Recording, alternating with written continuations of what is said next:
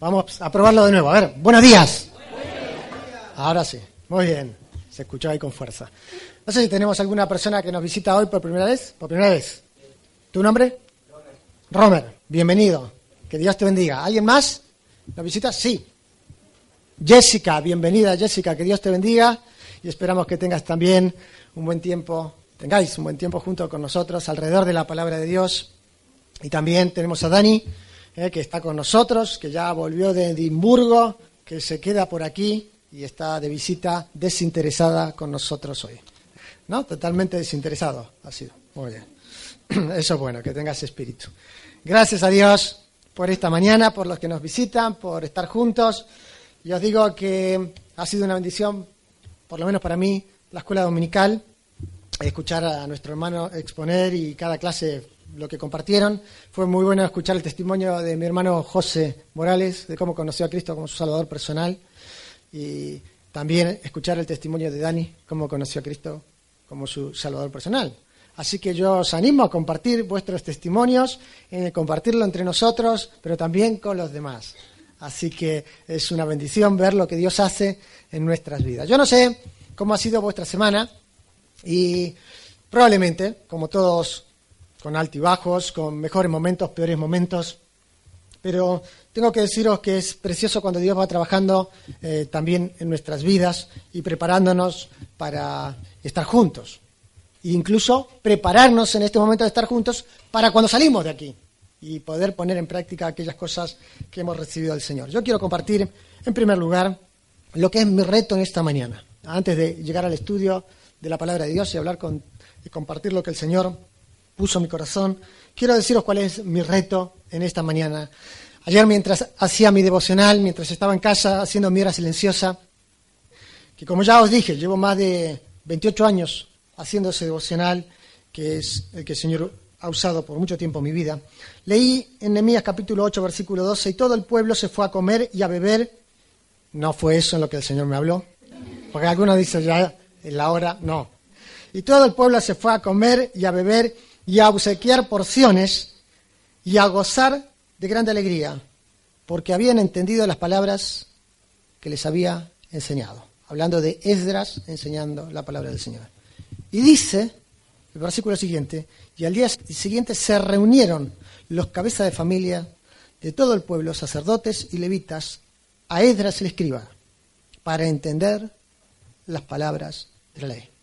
Y ese es mi reto esta mañana, poder transmitir la palabra de Dios de tal manera que podamos comprenderla, que podamos entenderla, que podamos llevarnos de este lugar, como en esta mañana ya lo hemos recibido, el mensaje inicial también, eh, tener una palabra para nosotros. Dios tiene algo personal para ti, Dios tiene algo privado, algo que es tuyo. Y tienes que descubrirlo, tienes que estar atento en este tiempo para ver qué es en lo que el Señor quiere hablarte y quiere hablarme también a mí. Si hay algo que estoy convencido es que tenemos que vivir la vida en Cristo con mayor expectación de lo que acontecerá en cualquier momento cuando el Señor venga por los suyos, pero también con la expectación de qué quiere hacer Dios hoy conmigo, ahora, en este momento y en este lugar. No estamos aquí por casualidad, ni tampoco porque no teníamos nada mejor que para hacer. Seguramente tenemos muchas cosas para hacer. Seguramente en nuestra mente tenemos cosas, ahora tengo que volver a casa y hacer aquello y esto otro, y los que vuelven luego para la cena, y tenemos que volver y tal y cual, y me tengo que vestir de gala. Me tengo que vestir de gala, dice, sí, me tengo que vestir de gala y estar aquí, empiezan todos los dilemas. Y no encuentro y me vengo con un, zapato de un y otro zapato de otro lado. A alguien le ha pasado, ¿eh? No voy a decir quién. ¿eh? Son tan parecidos, traía dos zapatos. Un calcetín y otro calcetín que estaban ahí metidos. Bueno, llegamos al final de la vida de José. Hemos comenzado hablando de José, una vida extraordinaria. Yo no sé para vosotros, pero para mí ha sido una bendición poder tomar el tiempo para ver la vida de José en esta primera fase, en esta primera etapa y ver algunos aspectos. Recordar aquel primer tema, usted puede culpar a sus padres, pero José no lo hizo. Tú y yo podemos mirar para atrás y decir, bueno, lo que pasa es que vengo de tal hogar, lo que pasa es que tú no sabes lo que me ha pasado a mí, no sabes mi experiencia, no sabes lo que pasé, lo que sufrí, y podemos, por eso soy así, y podemos decir todo aquello, pero en un momento determinado José no fue a lo que se aferró, Tuvimos la visita de nuestro hermano Josué Cañada y nos hablaba del verdadero propósito en la vida, cómo descubrir el verdadero propósito en la vida. Y nos recordaba que había tres tipos de personas. Había un tipo de personas que pagan mal por bien. Luego los que pagan mal por mal y bien por bien. Y luego las personas como José. Las personas como José que pagan bien siempre. Cuando le hacen bien y cuando le hacen mal. Qué reto para nosotros. Yo no sé para si vosotros lo tenéis en mente, pero yo lo tengo muy gráfico eso. Tener ese espíritu, tener ese corazón. La semana pasada hablábamos de José y le veíamos a José quizás en el día más largo de su vida y la noche más oscura, en medio de la traición, en medio de la frustración y todas las cosas que tuvo que ir pasando por espacio de 13 años. Nosotros que vivimos vidas tan intensas y tan agitadas, que queremos las cosas ya rápido, el café tiene que ser instantáneo. Yo hago, tengo un café, una máquina de café buenísima, ¿no, Alfredo? En Alfredo tomamos café y otros me roban café. También lo sé. Y el Señor también lo sabe. Así que que el Señor les retribuya conforme a sus obras. Este, queremos el café instantáneo, queremos eh, las comunicaciones rápidas, queremos que las cosas sucedan. Sin embargo, José tuvo 13 años sin saber cuál era el propósito o podemos decir el proceso que tenía que seguir pasando para que cosas sucediesen en su vida. Hoy vamos a hablar de José en la última etapa. Vamos a ver a José camino a su graduación. Camino... Es un tiempo muy propicio este. Cuando algunos se gradúan, otros no, otros lo siguen participando. Este, otros esperan a ver si septiembre o algún año eh, lo logran y van y van. Pero todos creo que tenemos esa expectativa muchas veces de llegar y, llegar al final de algo, de una etapa. La coronación, podríamos decir, de esa etapa. Y, y, en eso vamos. Y en esa dirección queremos ver a José llegar hasta ese punto. No lo vamos a ver coronado. Cuidado. No le vamos a ver graduado en la vida. Le vamos a ver camino a la graduación todavía. Porque eso será en otra etapa cuando veamos ya la vida de José desde el trono. Así que os invito a abrir vuestras Biblias, no en el libro de Génesis, sino en el libro de Job. Vamos al libro de Job. Y allí, en Job, ¿habla de José?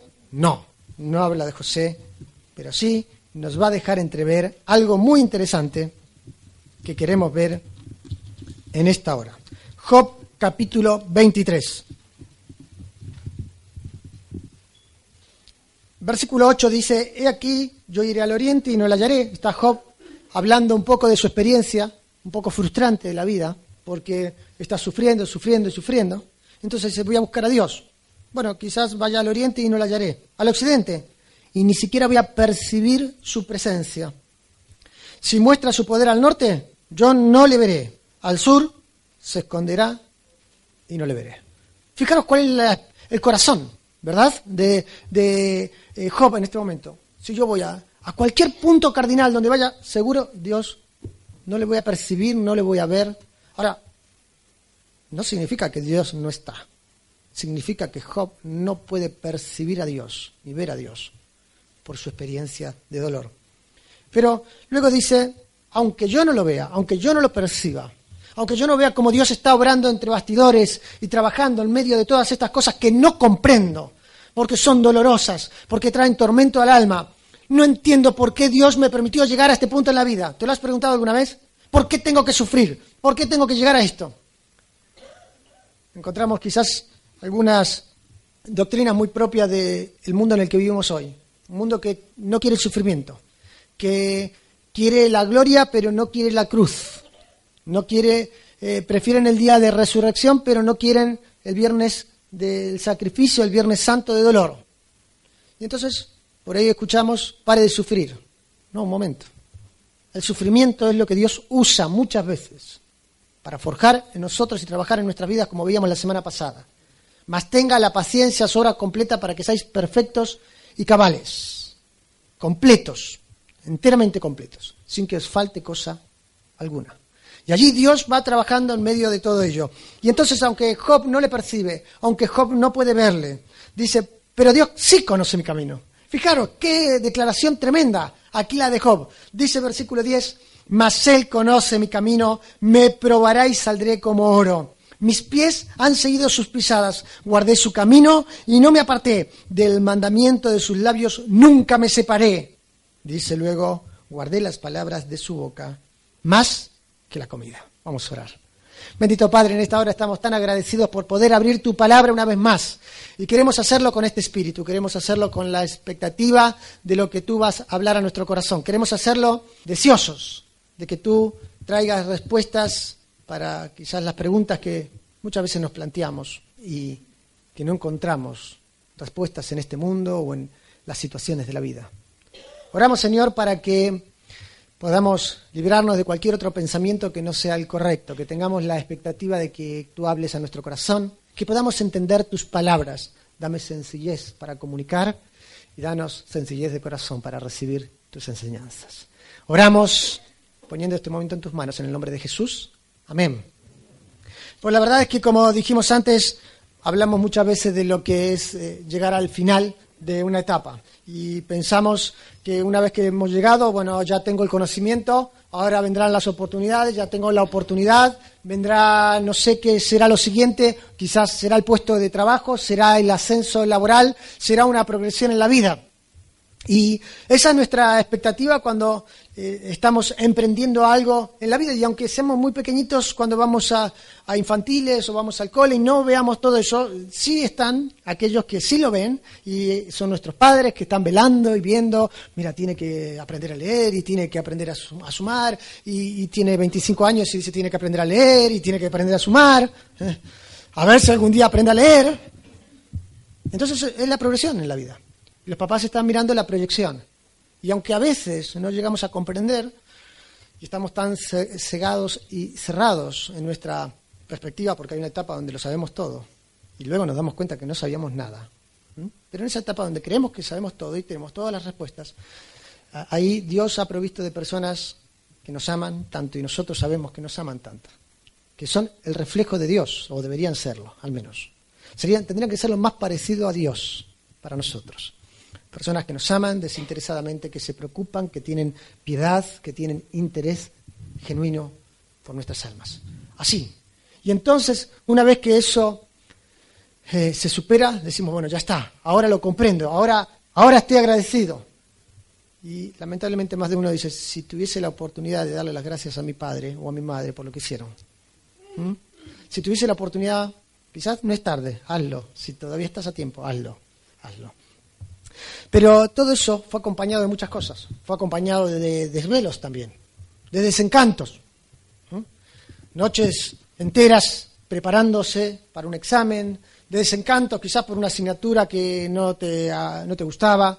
Eh, yo sé que tenemos grandes estudiantes y que eso no es un problema, ¿no? ¿Hay alguna asignatura que no te gusta? ¿Hay alguna en particular? Todas os gustan, ¿a qué sí? Idiomas, ¿eh? los idiomas se nos dan bien, ¿verdad? Hablamos tonterías. ¿Y qué más hablamos aparte de eso? Y uno se pregunta y ve cómo, cómo va todo eso y cómo es la progresión. Y a pesar de esos desvelos, a pesar de esos desencantos, a pesar de esas luchas, llega el momento de, uno dice, ya está, ahora sí, tengo mi título, ahora empiezo otra etapa en la vida y viene y vendrá lo que vendrá más adelante. Pero es fácil engañarse. Y es fácil perder la perspectiva en ese proceso y pensar, yo lo logré, yo lo conseguí. ¿Cuántas veces hablamos y le hemos compartido el Evangelio a personas que dicen, no, no me hables de Dios, yo, yo soy el que consigue las cosas, yo soy el que provee para mi casa, yo soy el que trae el dinero, si yo no lo traigo, Dios no lo va a traer. ¿Cuántas veces nos hemos encontrado con personas así, tan suficientes, tan autosuficientes? Pues en esta mañana queremos hablar de una persona, José, que no fue para nada autosuficiente. Y hoy lo vamos a ver cómo llega a ese punto. Pero pensaba en una declaración que tiene que quedar en nuestra mente, una declaración en esta mañana que tiene que quedar en nuestra cabeza, y es la siguiente, que en ese proceso a la coronación, en ese proceso a la graduación de la vida espiritual, José tuvo que mirar de frente algunos obstáculos y algunos pecados, a los cuales le tuvo que plantar cara para poder seguir en esa dirección, en la dirección que Dios tenía para él. Y lo mismo para nosotros, es igual. Nosotros en la graduación de nuestra vida espiritual, en la progresión de esa vida espiritual, hay algunos obstáculos y algunos pecados a los cuales es necesario mirar de frente, a los cuales no podemos bajar la mirada ante ellos y buscar las respuestas de Dios, como José lo hizo. Porque en esta hora veremos a un José que ha tenido respuestas ante las situaciones más adversas tan solo al mirar de frente a aquellos pecados, pero no bajar la vista de su Dios. Observar conmigo a este joven que podríamos decirle bastante inexperto en la vida. Sin embargo, esa experiencia de la vida y esa dependencia en Dios, porque si hay algo que constantemente se repite es Dios estaba con José y, Dios prosperaba lo que José lo que José hacía. ¿Por qué Dios prosperaba? Porque ahí estaba, obrando en él y obrando a través de él. Génesis capítulo 39. Allí vamos a nuestro primer versículo en el libro de Génesis, luego de pensar cómo Dios va a trabajar en José, cómo Dios que conoce el camino de José le va a probar y, y él saldrá como oro, cómo José que ha seguido las pisadas también como Job de Dios, que guardó su camino y que no se apartó, jamás dejó de lado los mandamientos del Señor y los anhelaba más que la comida, como veremos luego cómo José llega a graduarse. Lo primero que hizo, capítulo 39, versículo 1, dice, llevados pues José a Egipto, Potifar, oficial de Faraón, capitán de la guardia, varón egipcio, lo compró de los ismaelitas que, eh, que, habían llevado, que lo habían llevado allá. Mas Jehová estaba con José, y fue varón próspero, y estaba en la casa de su amo el egipcio. Y vio su amo que, que Jehová estaba con él, y que todo lo que él hacía, Jehová lo hacía prosperar en su mano. Así halló José gracia en sus ojos y le servía. Y él le hizo mayordomo de su casa y entregó en su poder todo lo que tenía. Eh, uno de lo que, ante una situación como la que vivió José, uno puede estar allí eh, renegado, como en un momento vamos a ver, y vamos a detenernos aún más en ello. Y podríamos estar quejándonos, yo no escogí esto, vaya donde estoy, vaya lo que me está pasando, ¿por qué? Y una de las cosas que José tuvo que mirar de frente fue a la infidelidad. Eso tuvo que hacer. José tuvo que mirar de frente a la infidelidad. ¿Por qué digo esto? Porque si hay algo que Potifar pudo percibir rápidamente en José es que José, que Dios estaba con José, pero es imposible ver que Jehová estaba con José si José no hubiese sido fiel en las cosas que él hacía. Si José no hubiese sido fiel en su servicio a Potifar y en su servicio a Dios a través de ello. A veces escucho que está tan, no sé, extendido entre nosotros también y entre nosotros. ¿eh? Las quejas, nos quejamos de, los jefes muchas veces. Yo no me puedo quejar del jefe. Pero muchas veces nos quejamos de los jefes, ¿verdad? Estamos allí, no, tú no sabes el jefe que tengo. ¿Tú, crees que Dios no lo conoce? ¿Tú piensas que, Dios no conoce a tu jefe? ¿Piensas que, que Dios no puede hacer algo en tu vida a través de ese jefe? Y a veces tenemos un espíritu muy sindicalista, entre nosotros. Parece que sacamos a relucir nuestros derechos, sacamos a relucir, no, que me ha quitado una hora, que me ha... ¿Y a dónde está la soberanía de Dios en medio de todas esas situaciones de la vida? ¿Dónde está Dios cuando a ti te han, no te han pagado la hora extra? ¿Dónde está Dios donde te quitaron un día de las vacaciones? ¿Dónde está Dios donde el jefe te pide algo que no te correspondía hacer? Y tú dices, no, mi labor, yo no, a mí no me contrataron para ello. Es verdad, ¿sabes qué? Me equivoqué, no te, tendría, no te tendría que haber contratado. Fuera. Entonces nos quejamos ahora, es que la reforma laboral. No, es un mitin político, en absoluto, ¿eh? ¿Dónde está Dios? Cuando los políticos hacen una reforma laboral, entre comillas, que nos perjudica. Vamos a decirlo así. ¿Dónde está Dios? Dios es soberano. Y en lugar de quejarnos de todas esas situaciones, tenemos que ser fieles en aquello que Dios puso en nuestra mano. Escucha Proverbios 22, dice, ¿has visto hombre solícito en su trabajo? Delante de los reyes estará, no estará delante de los de baja condición. La mayor promoción en nuestra vida podremos decir, profesional, va a ser si en nuestra vida hay una promoción espiritual.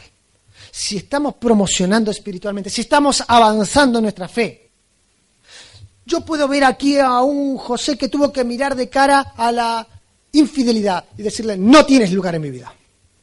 Dios puso en mi mano hacer esto y lo voy a hacer. ¿Y sabes qué? Voy a ser el mejor siervo que tengas en tu casa. Voy a ser el mejor esclavo de Egipto. Ese voy a ser yo, José. Y de pronto todo cambia y todo se transforma al punto tal que lo que ve Potifar en José es un hombre digno de confianza. Un hombre que le puede dar eh, el poder de administrar toda su casa, de administrar a los siervos en su casa. Quizás nosotros queremos llegar a la graduación, queremos llegar al título, queremos llegar a la obtención de aquello que anhelamos en nuestra vida espiritual, pero a la hora de mirar de cara a la infidelidad vemos que no tenemos que más que mirarnos al espejo. Nada más que eso. Miramos al espejo y decimos, este es el retrato de la infidelidad. Marcelo, ese es. Marcelo Gajardo, no Marcelito. Bueno, también. ¿eh? Ese es el retrato de la infidelidad. Ese es. Entonces empiezo a ver. Nos miramos cada uno de nosotros al espejo. Y en lugar de ser agradecidos y tener un espíritu de sujeción al Señor, en medio de la situación que nos toca vivir, sacamos allí la Constitución, sacamos cualquier otro libro menos la Biblia. Pablo le dice a Tito que los siervos deben sujetarse a sus amos, a no ser, no tienen que ser respondones, tienen que ser amables, que de esa manera adornan la doctrina de Dios, nuestro Salvador. Y quizás lo mejor que podemos hacer es replantearnos cuál es nuestra conducta. Y podemos transportar eso no solo a la vida laboral, podemos decirlo nuestra vida estudiantil. ¿Qué, ¿Qué, conocen los profesores de ti? Ah, este es el chico, oh, este chico que no se entera. Vaya, vaya maleducado que es. Muchas veces. Perdemos la perspectiva de ser fieles allí en donde estamos. Bueno, José tuvo que, quería graduarse en la vida espiritual, independientemente de lo que vendría. Pero lo primero que tuvo que hacer es mirar de cara a qué? ¿A qué? La infidelidad. Y no se miró en un espejo, porque allí no estaba. Cuando Pablo le dice a los corintios que se requiere de los administradores que cada uno sea hallado digno de confianza, el versículo anterior está hablando Pablo de sí mismo. Téngannos los hombres como siervos, los siervos de más baja condición aquellos que están en el final del barco, abajo de todo, remando, remando y remando, los que nadie ve.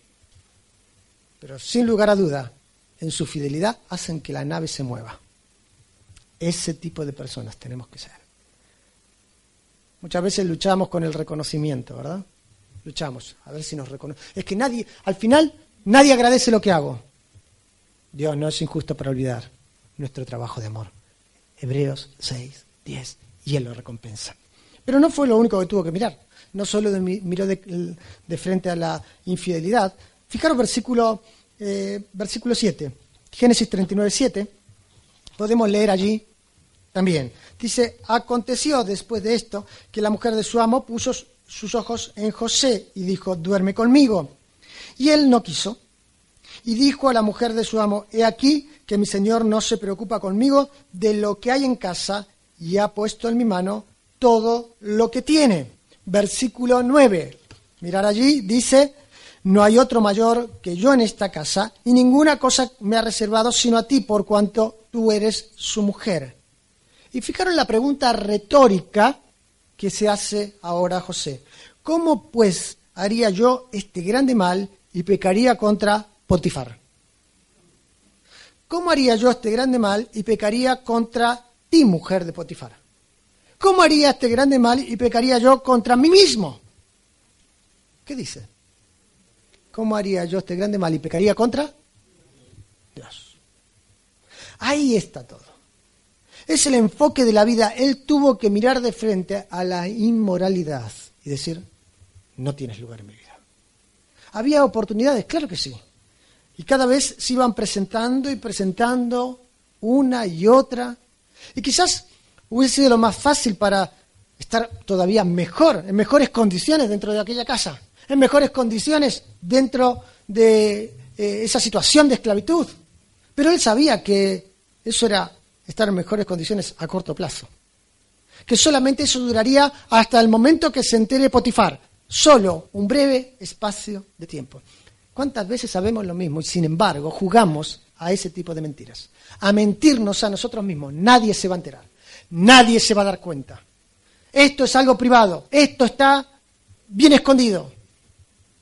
Nos mentimos y nos olvidamos que ese tipo de atajos simplemente nos llevan a perdernos en un laberinto de pecado, en una vorágine de pecado, uno y otro y otro. Cuando miramos a José, José tuvo que mirar de frente a la inmoralidad y pensar que él iba a vivir más allá de eso, que él iba a vivir más allá de la inmoralidad, él iba a vivir abrazando la integridad, que la integridad iba a ser un distintivo característico de su vida, que cuando la gente piensa en José automáticamente, integridad. Cuando Swindle habla en el libro, en la biografía que escribe acerca de José, le titula José un hombre de integridad y perdón porque son quizás las dos características más eh, llamativas, que resaltan, que saltan de las páginas de la Biblia y nos confrontan a nosotros, la integridad. Ni la mujer de Potifar, ni Potifar, ni nadie podría jamás hablar de José como un inmoral, como alguien que no hacía lo que Dios esperaba que haga. Rápidamente, en Proverbios hay algunas cosas que nos llaman la atención. Proverbios capítulo 5. Vamos allí y miramos algunos versículos. Proverbios capítulo 5 dice, versículo 20, ¿y por qué, hijo mío, andarás ciego con la mujer ajena? Eh, y luego dice, y abrazarás el seno de la extraña, porque los caminos del hombre están ante los ojos de Jehová, y él considera todas sus veredas. ¿Por qué? Vas a buscar un atajo para el placer momentáneo. ¿Por qué vas a buscar un atajo en tu vida y, de pronto olvidarte de algo, olvidarte que, versículo 21, los caminos del hombre están ante los ojos de Dios. ¿Por qué dejar de lado eso y buscar quizás un momento nada más en la vida? ¿Cuántas veces cedemos en esos aspectos de la vida y nos olvidamos que Dios también está allí, viendo? Incluso podría ir un paso más allá le hacemos partícipe porque Él mora en nosotros de esa conducta. José tuvo que mirar de frente a la inmoralidad, de la misma manera que tuvo que mirar de frente a la infidelidad. A la infidelidad. Rápido, capítulo 39.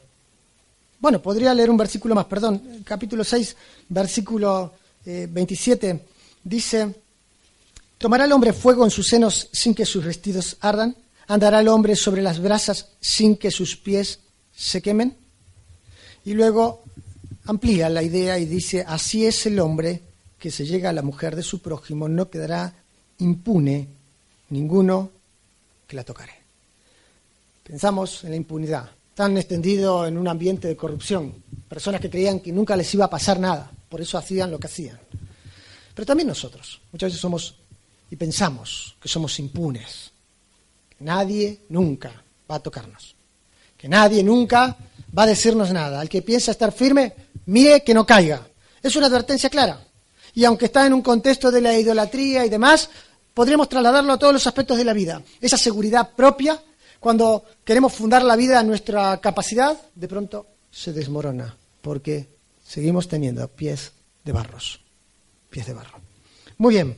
Capítulo 39 de Génesis. Volvemos allí. Versículo 20 no solo tuvo que mirar de cara a la infidelidad, no solo tuvo que mirar de frente a la inmoralidad, sino, versículo 20 de Génesis 39 dice, y tomó su amo a José, luego que todo se descubre, ¿verdad? Y lo puso en la cárcel donde estaban los presos del rey y estuvo allí en la cárcel. Pero Jehová estaba con José y le extendió su misericordia y le dio gracia en los ojos del jefe de la cárcel. Proverbios 16.7 dice que cuando los caminos del hombre son agradables a Jehová, aún a sus enemigos hace estar en paz con él. Cuando los caminos del hombre son agradables a Jehová. De pronto la gente que está por ahí a nuestro alrededor, que tiene ganas de hacernos algo, pero no puede. Así pasaba con Daniel. Y en un momento vamos a tomar una referencia más del libro de Daniel. Pero así sucedía con Daniel. Todos estaban allí, buscando ocasión, buscando ocasión. Sin embargo, Nabucodonosor no ve nada malo en él. Y luego vemos en el capítulo 6 que eh, Darío tampoco ve nada malo en él. Personas que mantuvieron en alto el testimonio de Cristo en sus vidas. ¿Sabéis qué tuvo que mirar de frente José? José tuvo que mirar de frente a la injusticia. A la injusticia. En lugar de hundirse en la autocompasión. Vaya, mira lo que me está pasando. Si al final, ¿yo qué culpa tenía? Yo no, yo, no hice nada para que mi padre me ame más que al resto. Y aquí estoy, fijaros. Pero yo qué culpa tenía que mis hermanos me odiasen tanto que me vendiesen. Yo no. Es injusto. Es injusto que yo llegue a la casa de Potifar y ahora que estaba más o menos acomodándome aquí en la casa, termine en prisión. Es injusto. ¿Has conocido tantas injusticias, una tras otra, como puedes ver en la vida de José? Yo creo que nadie sufrió tan injustamente, humanamente hablando, aparte de Cristo, como José. Nadie. Una injusticia tras otra. Sin embargo, no está hundido en la autocompasión. No está diciendo, vaya, mira lo que me está pasando a mí. Y aquel que es peor que yo, mira qué bien que le va. No envidies al hombre injusto, ni escoja ninguno de sus caminos. Porque Jehová abomina al perverso, más su comunión íntima es con los justos. Esa es la realidad. Muchas veces nos perdemos como Asaf. Dice, casi se resbalaron mis pies. ¿Cuándo? Cuando vi al impío que prosperaba. Casi, casi me deslicé. Y, entonces empezamos a comparar nuestras vidas. ¿Quieres compararla con alguien? Compárala con Cristo. ¿Quieres poner tu vida en, en, comparación con alguien? Solo ponla en comparación con Cristo. Pongamos nuestras vidas en comparación con el Señor. Él tuvo que mirar de frente a la injusticia y, por supuesto, tuvo que salir en todo momento, o no tuvo que permitir que entre a su vida la miseria de la autocompasión. Es que tú no sabes lo que me hicieron a mí. Vaya, si tú supieses. Hace un tiempo atrás tuve la oportunidad de hablar con un hermano eh, cuando viajé a Hungría, para que no os imaginéis a nadie. ¿eh? Y este hermano me contaba una y otra cosa. Yo veía de las cosas que vivió, y veía que venía una persona y lo abrazaba y estaba con él, y otro venía, quiero hablar contigo, y se iban aparte. Y yo que soy muy sensible, ¿eh? le dije, volví a hablar con él. Le dije, mira, recibe todo el cariño que te den. Recibe todos los abrazos que te den. Pero no vivas en la autocompasión. Porque no te va a hacer ningún bien. Este es el momento para recibir cariño, abrazos, lágrimas. Pero no podemos vivir hundidos en la autocompasión. Porque si solamente miramos a la injusticia como una desgracia en nuestra vida, nos olvidamos de que Dios es soberano y que Dios ha estado trabajando y trabajará en medio de esas situaciones injustas para nosotros, que forjará el carácter, pulirá nuestras vidas, nos hará mejores hombres y mujeres para la gloria de Dios y solo para la gloria de Dios. No es para que la gente vaya diciendo allí, vaya, mira, aquí tenemos, he aquí un verdadero israelita como Natanael, ¿eh? he aquí un verdadero miembro de la Iglesia Bautista Calvario. No, para la gloria de Dios, eso lo transforma todo y eso lo cambia, por supuesto, que lo cambia todo. En el Salmo 92, que en esta mañana comenzamos leyendo, el último versículo, o los últimos versículos, en ese capítulo de testimonio donde el salmista va exaltando a Dios por sus bondades y sus bendiciones y por las grandes obras que Dios hace en su vida. Y, y el Señor va diciendo cómo actuará y cómo... Versículo 14 dice, aún en la vejez fructificarán, estarán vigorosos y verdes, aquellos, aquellos que han sido plantados en la casa de Dios. Dice el versículo 15, para anunciar que Jehová, mi fortaleza, es recto y que en él no hay injusticia. Hay que mirar de frente a la injusticia. Hay que mirar de cara a la injusticia y decirle, no tienes lugar en mi vida. Hay que mirar de cara a la inmoralidad y decirle, no tienes lugar en mi vida, porque estoy caminando como José en una graduación, voy hacia la graduación, voy hacia la coronación, vamos preparándonos para aquel encuentro con nuestro Señor. ¿Recordáis lo que dice Juan? Para que aquel día no nos alejemos de Él avergonzados. Tenemos que mirar de frente a la infidelidad. Dios ha puesto en nuestras vidas dones, talentos, capacidades, juventud, vigor. ¿Qué hacemos con todo eso? La experiencia de una vida, ¿qué estamos haciendo con ello? Porque todos tenemos participación en la obra de Dios. Desde la sencillez de un niño, la alegría y el desorden de un joven, la estabilidad de un adulto. Y en ello somos equipados, fortalecidos y nutridos. José miró de frente a la injusticia, la cual no permitió que entre en él. Pero algo más. Capítulo 39, versículo 22. Dice, y el jefe de la cárcel entregó en manos de José el cuidado de todos los presos que había en aquella prisión. Todo lo que eh, se hacía allí, él lo hacía. No necesitaba atender el jefe de la cárcel cosa alguna de los que estaban al cuidado de José. Y pienso rápidamente, en, viene a mi, cabeza la vida de Daniel, la vida del profeta Daniel. Porque ahí va José y donde estaba las cosas funcionaban. José va más allá. José eh, no solo hace la primera milla, José va y hace la segunda milla. Si os acordáis, cuando Jacob mandó a José a ver a sus hermanos, lo mandó a Dotán. Sin embargo, no estaban en Dotán y ¿a dónde fue? A Siquem.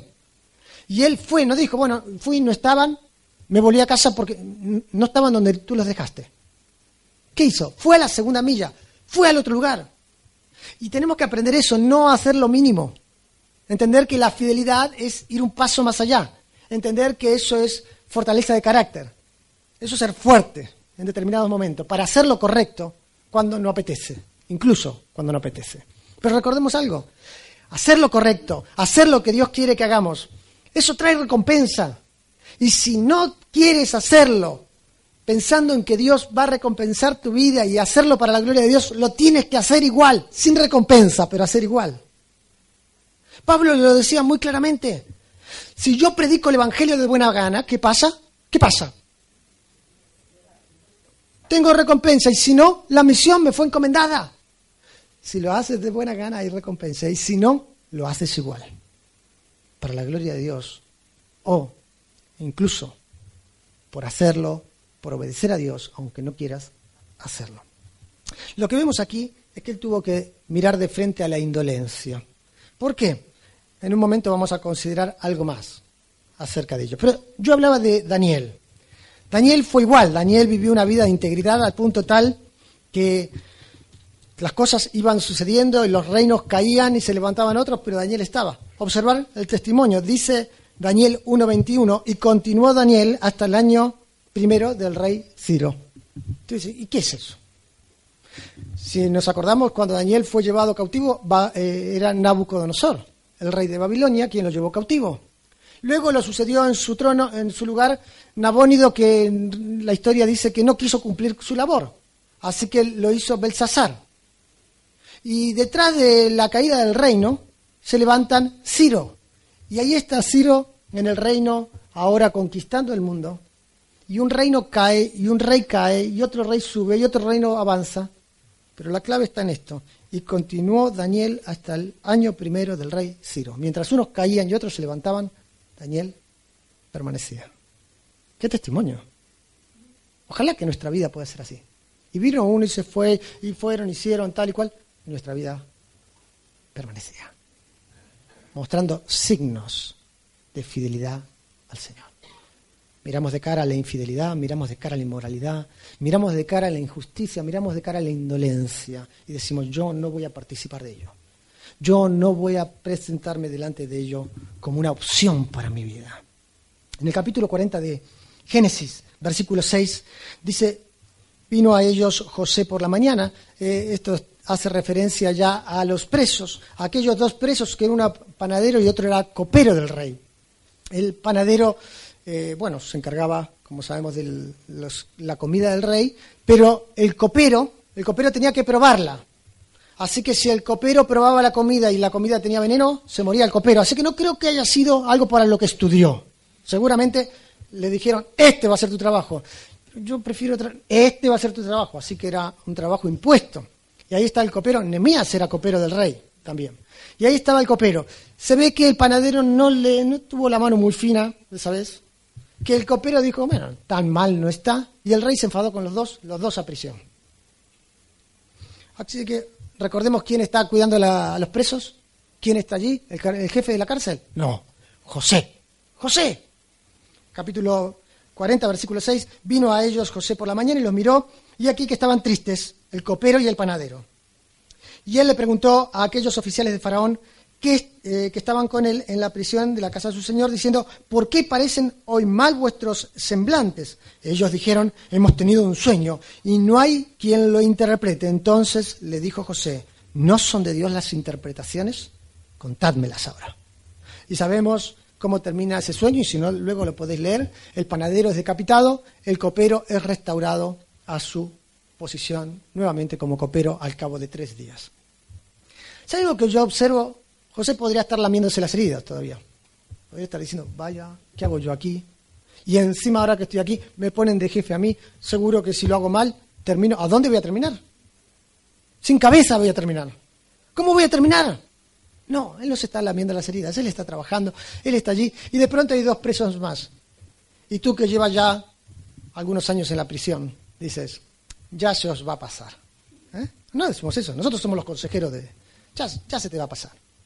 Tranquilo, ya te vas a acostumbrar a las ratas caminando por aquí.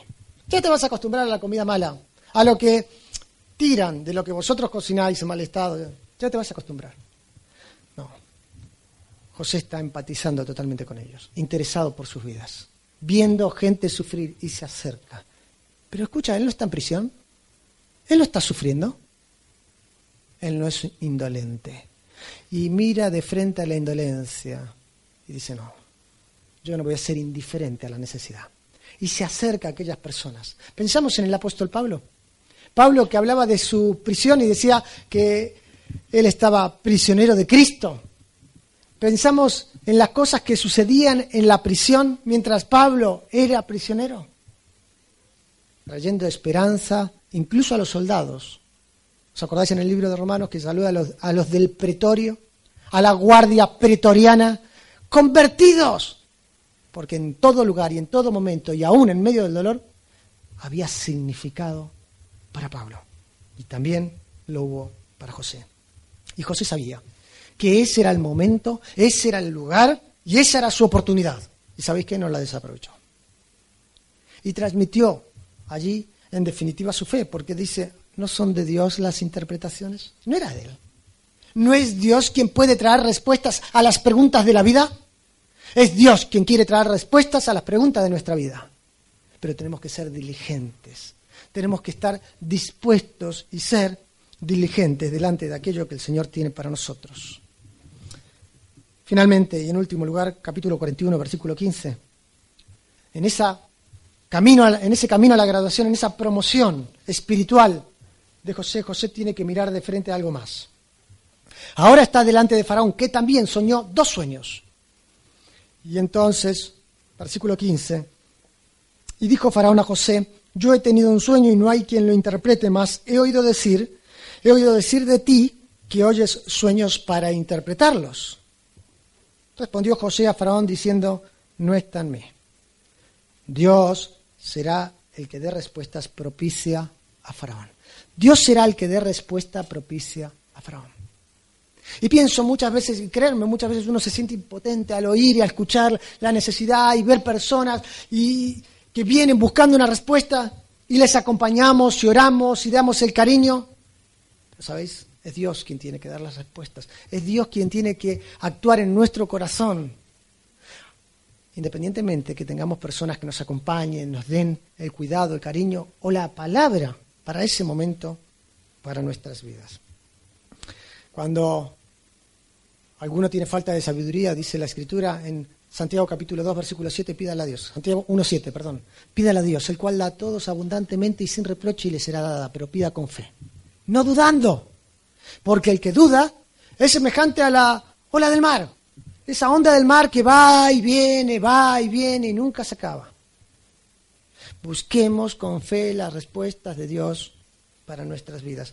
Y yo percibo aquí a un hombre humilde y con humildad. Quizá cualquiera de nosotros diría, para esto me he preparado. Yo tengo un máster en interpretación de sueños. Tú no sabes. Yo interpretaba sueños en mi casa y mis hermanos no lo entendieron. Pero luego interpreté sueños también. Y recuerdo que al ingrato del copero, hace dos años le interpreté un sueño al panadero no le preguntes. Sin embargo, él dice, no, no sé yo. No son de Dios las interpretaciones. Vamos a ver qué tiene Dios Dios dará respuesta, una respuesta adecuada, la respuesta que tú necesitas, la que yo necesito, de forma privada, en el silencio, viene de Dios. A veces viene como un susurro, otras veces como un golpe del Señor. ¿Cuántas veces nos jactamos de, yo sé, yo sé lo que... ¿Sabes cuántas veces hablo con personas? Sí, yo sé. Yo sé lo que me vas a decir. Yo sé lo que tengo que hacer. Yo, es que yo, yo creo.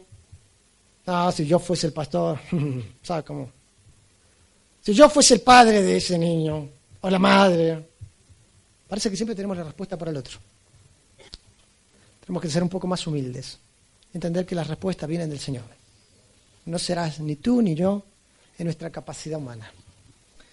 Es Dios quien quiere ser nuestro maestro, instructor, consejero, quien quiere brindar soluciones duraderas en el carácter para, para su gloria. Pensamos en ello y finalmente quizás tuvo que mirar de frente algo más y aunque estas, estos aspectos los miró de frente como para no tener, que no tengan lugar en su vida, la infidelidad, la inmoralidad, la, indolencia, la injusticia, miró de frente a todos estos obstáculos y pecados que muchas veces estropean nuestro caminar con el Señor o incluso proporcionan una bifurcación en la vida, un desvío en el cual nos perdemos.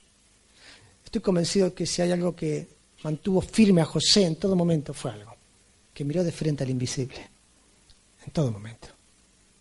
Y aunque por momentos no podía oírlo, él buscó mirar al Señor.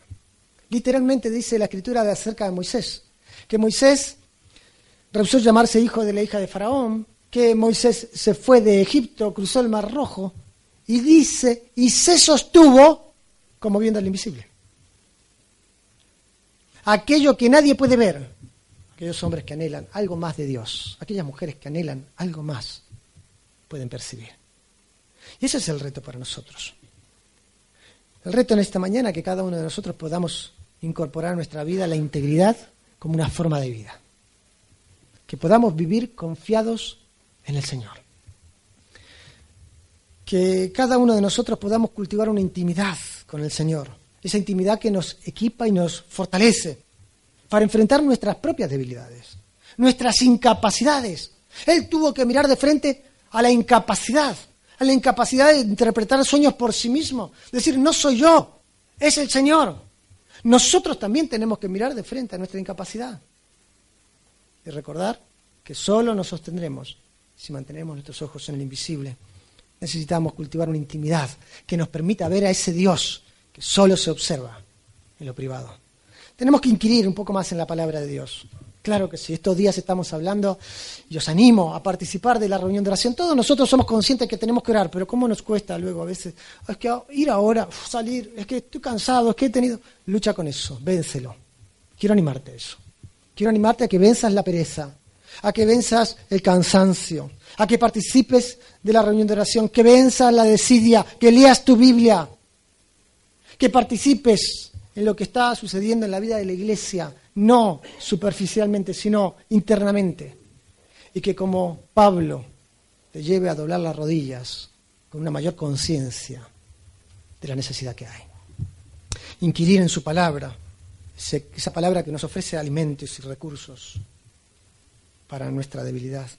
Pero finalmente también considerar la inefable misericordia de Dios esa misericordia de Dios que no se puede explicar con palabras. No la podemos explicar.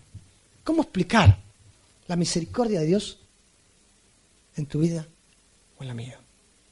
Pero tenemos que considerarla cada día y entender algo. Entender, como dijimos al principio, que en el proceso a la coronación o a la graduación espiritual, José tuvo que mirar de frente. Y miró de frente a la infidelidad, a la injusticia, a la inmoralidad, a la eh, incapacidad, a la indolencia. Y no le dio lugar, porque mantuvo su vista puesta en el invisible. Pensamos en esos obstáculos que se le presentaron y se nos presentarán a nosotros también. Se cruzarán en nuestro camino si no se han cruzado ya. La pregunta es, ¿qué harás? ¿Mirarás al invisible o tomarás un atajo? Vamos a orar. Queremos alabarte en esta mañana, Señor, porque miramos la vida de un hombre que está caminando, haciendo una trayectoria en la vida que parece que es descendiente. Y es así, es descendente. Va bajando, bajando, bajando, bajando, porque después de todo el principio y la paradoja de la vida en Cristo es que el servidor de todos es el más grande. Así fue con Jesús y así es con nosotros.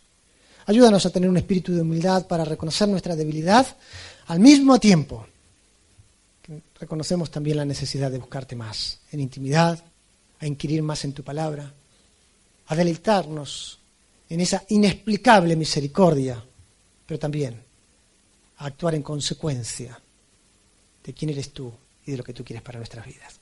Queremos alabarte por esta mañana y agradecerte por este tiempo juntos en el nombre de Jesús. Amén.